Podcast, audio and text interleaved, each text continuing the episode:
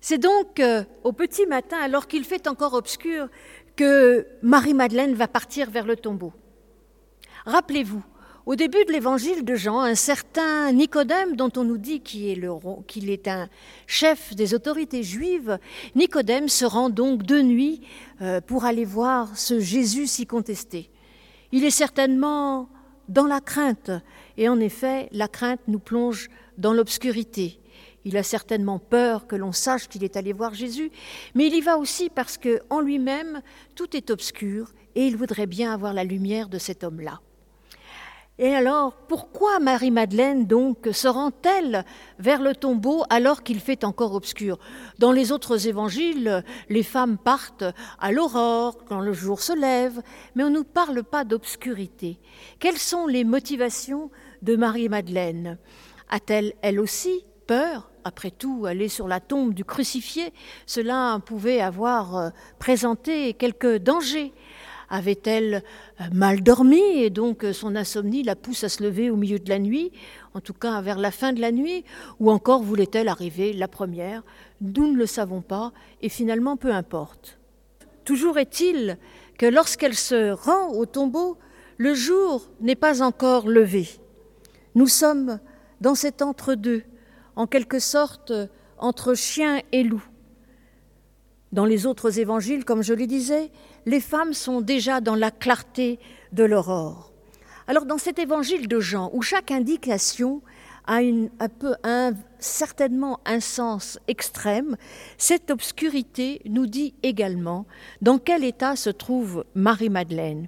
Et au-delà de Marie-Madeleine, les disciples aussi, tous sont encore dans les ténèbres lors de la mort de Jésus en croix et en ce petit matin de Pâques, ils sont encore dans les ténèbres. Vous l'avez entendu au début de l'évangile de Jean, on nous dit que Jésus est la lumière, en tout cas qu'il est la parole, enfin le Christ est la lumière. Eh bien, ils n'ont peut-être pas encore compris cela. Pourtant, il a bien dit ⁇ Je suis la lumière du monde ⁇ Il l'a exprimé alors qu'il venait de guérir un aveugle, de lui ouvrir les yeux et de dire ⁇ Je suis la lumière du monde ⁇ Les disciples sont au courant de ça, mais eux, ils sont encore dans le deuil, dans l'obscurité, comme si n'avaient pas encore reçu cette lumière. Début de l'évangile de Jean, dans le prologue, on dit que tous ne l'ont pas reçu. Eh bien, il semble bien qu'avant la résurrection, avant ce temps pascal, eh bien, il n'y a personne même pas ses proches, qui comprennent ce qui se passe. Ils sont encore dans les ténèbres. Et il faudra qu'ils se mettent en route, qu'ils se mettent en marche. D'abord Marie-Madeleine, et puis les deux disciples, si vous continuez la lecture, les deux disciples, Pierre et le disciple bien-aimé, vont se précipiter vers le tombeau. Et le premier qui voit le tombeau vide, qui, qui comprend, c'est le disciple bien-aimé. Il voit et il croit il voit à partir d'un tombeau vide et il croit, c'est-à-dire que enfin il, est, il entre dans cette lumière, cette lumière de la résurrection. Alors, je continue sur ma lignée de la lumière. Cette lumière va irradier euh, l'existence d'abord de, du disciple bien-aimé et puis celle de Marie-Madeleine. Ainsi, la lumière, nous la elle est reçue une fois que le Christ est ressuscité. Ça peut paraître étonnant, parce que finalement, tout au long de l'existence de Jésus, son enseignement, ses gestes, ses partages, tout ce qu'il explique, eh bien, pourrait nous, nous, faire comprendre qu'il est la lumière, que cette parole qui vient annoncer est la lumière de notre monde et cette lumière qui peut nous irradier. Certes, si l'on comprend cela, on comprend déjà que Jésus est un prophète et c'est déjà très bien. Et je voudrais surtout pas dire, si vous, si vous comprenez déjà uniquement cela, c'est déjà beaucoup, c'est déjà énorme et ça peut d'ailleurs modifier une vie. Mais tout de même, dans les évangiles, au cœur de ces évangiles, eh bien, c'est le ressuscité qui est la lumière de notre monde.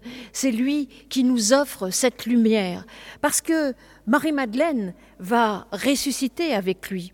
En réalité, à partir de ce petit mot de lumière là au début, enfin de cette lumière absente au début, on voit que petit à petit, la lumière va se faire en elle. La lumière va l'emplir, elle va être inondée de cette lumière. Et cette lumière, elle la découvre lorsque Jésus se présente à elle. D'abord, elle ne voit pas, ou en tout cas, elle voit suffisamment mal pour ne pas reconnaître Jésus dans ce jardin, dans ce jardin qui est qui nous rappelle d'ailleurs un jardin premier, parce que le premier verset nous dit que nous sommes le premier jour de la semaine, et cela nous renvoie bien évidemment au début, à la Genèse, au jour 1, lorsque la lumière a été, lorsque la lumière fut, lorsque la lumière fuse en réalité.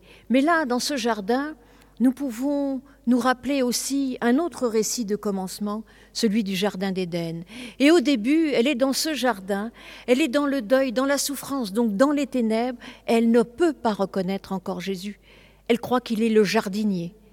Mais c'est dans le partage, dans le partage de sa parole, lorsqu'elle dépose son mal-être, lorsqu'elle lui remet tout ce qui ne va pas, eh bien, qu'alors ses yeux vont pouvoir s'ouvrir et qu'elle va pouvoir le reconnaître et qu'elle lui dit Rabouni, c'est-à-dire maître. Et enfin, elle reconnaît son Seigneur. Et là, il y a quelque chose d'extraordinaire. Sa vie va être transformée. Certes, bon, pas certes, bien sûr, le Christ est ressuscité, mais qui est-ce qui ressuscite avec lui? Qui est-ce qui devient lumineuse? Eh bien, c'est Marie-Madeleine. Et c'est peut-être, c'est certainement même à partir de la résurrection du Christ que l'on peut comprendre la parole de Jésus dans l'évangile de Matthieu, lorsqu'il dit Vous êtes la lumière du monde. Et dans l'évangile de Jean, lorsqu'il dit Vous êtes des enfants de lumière. Eh bien, oui, la lumière du Christ vient nous irradier pour qu'à notre, tour, nous puissions irradier tout autour. Il y a ce passage de témoin que l'on retrouve vraiment bien dans l'évangile de Jean, tout comme lorsqu'il donne l'esprit à ses disciples afin qu'ils aillent dans le monde pour annoncer l'évangile, un évangile de pardon, un évangile de grâce, comme il le dira plus tard dans la chambre haute. Vous avez le vous pouvez pardonner, au contraire pardonner, annoncer ce pardon. Eh bien, c'est ça, la lumière du monde. La lumière du monde, c'est la parole du Christ ressuscité qui nous envoie dans le monde pour, accompagner, pour annoncer la grâce, l'amour de Dieu malgré tout et contre tout. Pour annoncer que l'amour est toujours plus fort que la mort, que l'amour va vaincre la mort. Et cela, c'est vraiment la lumière qui vient irradier.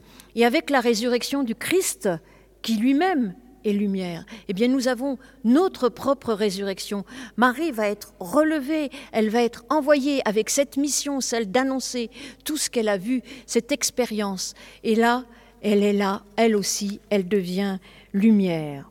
Et donc, cette lumière qui ne tarde pas, qui, qui pointe au, au premier jour de Pâques et qui va chasser tous les chaos.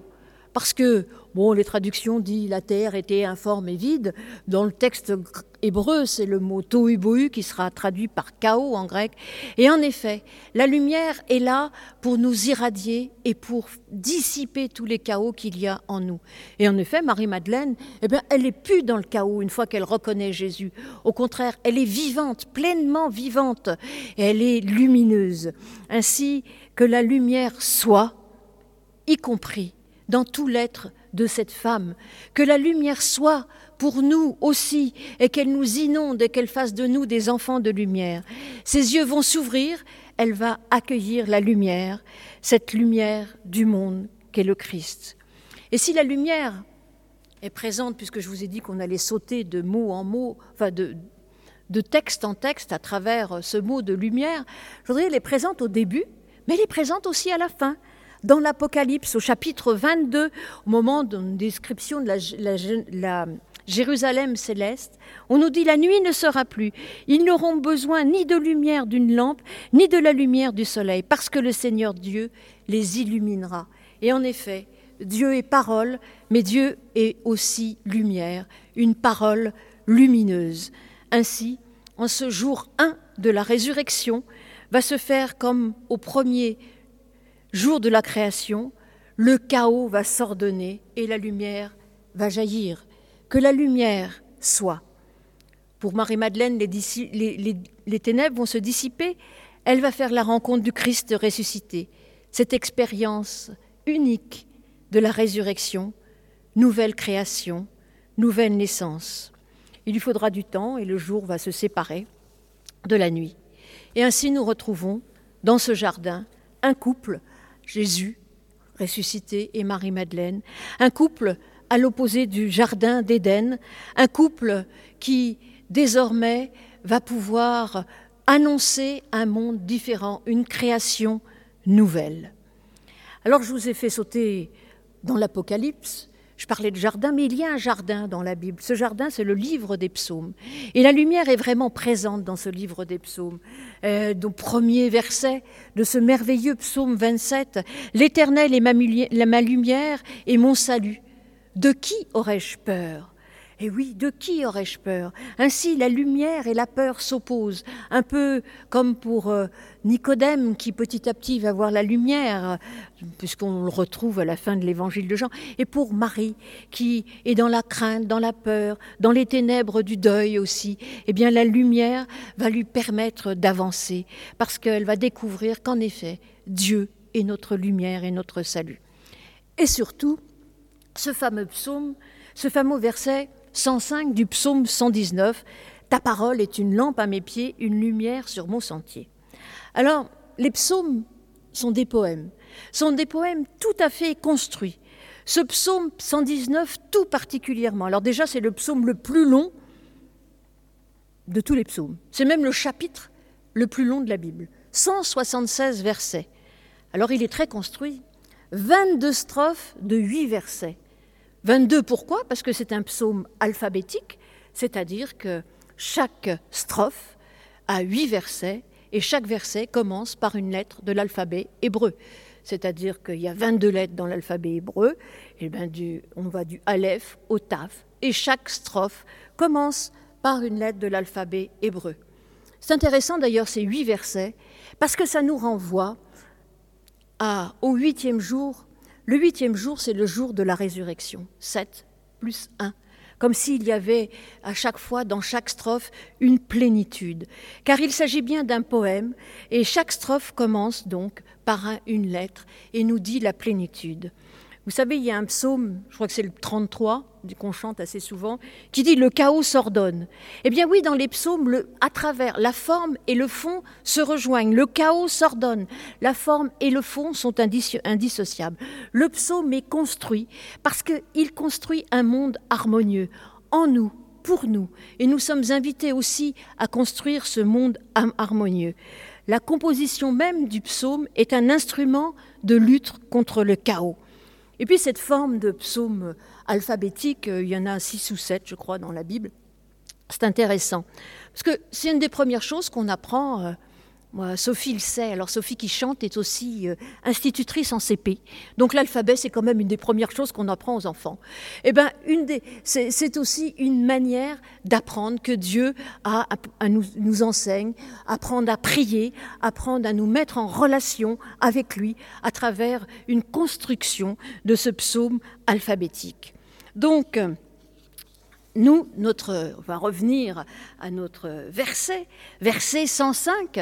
Et bien, si vous comptez bien, verset 105 euh, divisé par 8, ça ouvre la quatorzième strophe. Donc, on va retrouver la quatorzième lettre de l'alphabet hébraïque. Alors là, euh, je m'éloigne un peu de la lumière, mais vous allez voir, on va y revenir. Parce que, de temps en temps, il faut s'amuser, même avec une lettre. Euh, parce que des fois, on s'amuse avec un récit, on s'amuse avec un un livre entier. Là, je vous ai focalisé sur, j'ai mis en lumière, j'oserais dire, le mot lumière. Eh bien là, je vais mettre en lumière une lettre. La lettre Nun. Alors c'est le N pour nous. C'est la quatorzième lettre. Elle est très intéressante, cette lettre, surtout pour nous, les chrétiens, finalement. D'abord, Nun, alors, vous savez, chaque lettre euh, en hébreu a une signification euh, en chiffres. C'est 50. 50, euh, c'est le chiffre du mot tout. Donc vous voyez qu'il y a une certaine totalité du mot tout, qui se dit kol en, hébreu. Mais c'est aussi l'année du jubilé. l'année de la remise de la dette. Et en quelque sorte, ce pardon que Jésus nous, nous demande de, de faire, ce pardon qu'il nous enseigne, ce pardon qu'il nous donne de manière inconditionnelle, eh bien c'est cela, c'est la remise de la dette. Ainsi, en quelque sorte, le début de ce verset nous annonce cette remise de la dette, l'année de jubilé désormais avec la venue du Christ. Pas besoin d'attendre 50 ans, déjà aujourd'hui et maintenant, vous êtes pardonnés.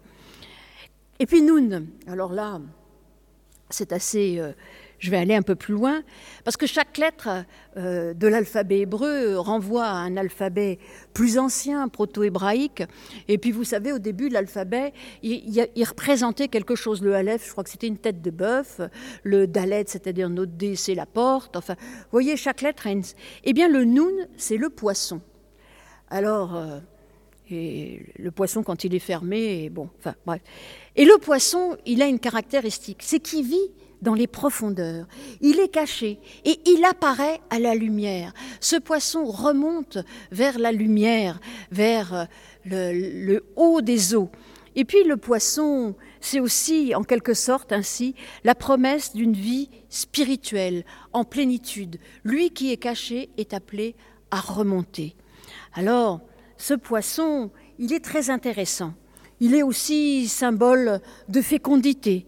Le poisson, il est caché, mais pourtant, la lumière peut le faire sortir justement de son lieu caché.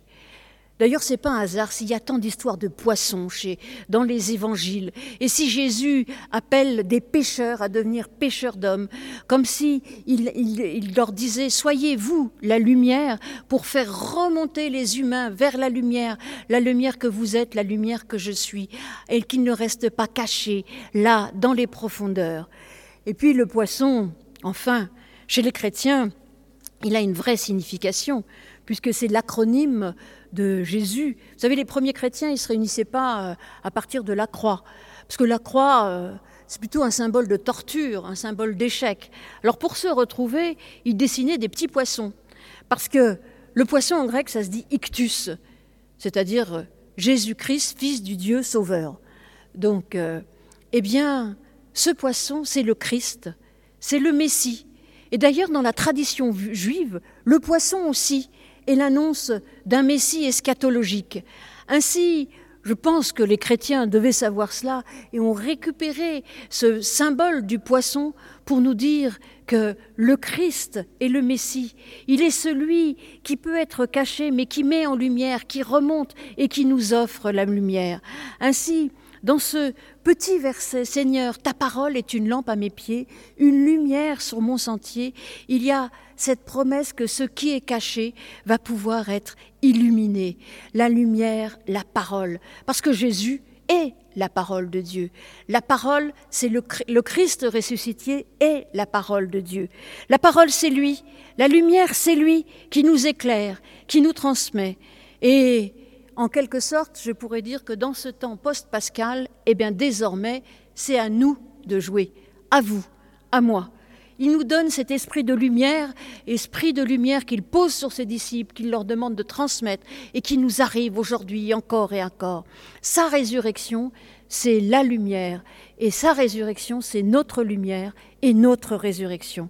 Nous sommes lumière du monde, nous sommes force anti-chaos. Et aujourd'hui, notre monde a bien besoin de ces forces anti-chaos, ces forces qui luttent contre toutes les divisions, pas les séparations, mais toutes les divisions. Parce qu'en ce moment, il y a bien des divisions. Je suis tout à fait heurtée, et puis ça me questionne quand même beaucoup, de montrer qu'avant tout, aujourd'hui, même dans une situation où finalement nous devrions nous unir, être avec l'autre, être pour l'autre, eh on nous montre tant de situations où on nous invite à être divisés. Les ruraux contre les cidatins, ceux qui courent contre ceux qui marchent, ceux qui savent ou qui croient savoir contre les ignorants que nous sommes, les pauvres contre les riches, les malades contre les bien portants, les jeunes contre les vieux. Et alors ça fait des dégâts épouvantables. Imaginez ces personnes âgées qui sont déjà dans des situations compliquées, difficiles dans ces établissements et qui ne peuvent même pas voir leurs enfants, leurs familles, alors qu'ils sont déjà diminués parfois, ne ayant du mal à communiquer, alors oui, toutes ces divisions, nous pouvons lutter contre pour construire un monde plus harmonieux, un monde plus lumineux qui justement nous invite à retrouver le sens du vrai mot solidarité et aussi du vrai mot humilité.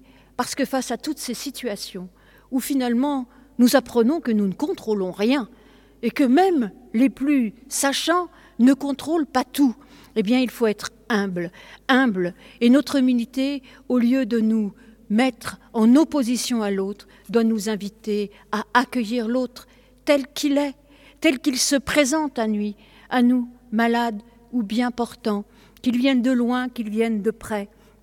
Mais en tout cas, lorsqu'il est là, sachons l'accueillir, sachons faire avec les autres, sachant découvrir dans les autres la part lumineuse, cachée qui est en eux.